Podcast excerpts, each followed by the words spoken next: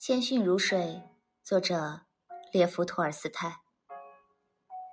人自视越高，他就越弱小；人自视越低，无论对人对己，他就越坚强。水是液态的，轻盈而随和，但如果它攻击那牢固的、坚硬的和顽固的东西，则没有能与之匹敌的。它冲垮房屋。把巨大的船只像碎木片一样掀翻，冲回土地。空气则比水更为柔弱，轻忽而随和。而当它攻击牢固、坚硬而顽固的东西时，也能更为强大。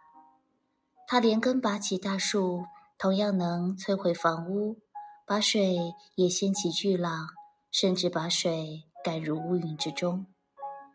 柔弱的、轻盈的、随和的，能战胜坚硬的、猛烈的、顽固的。在人们的生活中也是这样。你想成为胜利者，就要柔弱、轻盈而随和。为了成为强大的，必须要像水那样。水奔流起来，则势不可挡；遇到堤坝，它停下来。但它会冲垮堤坝，又继续流淌。在方的容器中，它是方的；在圆的容器中，它是圆的。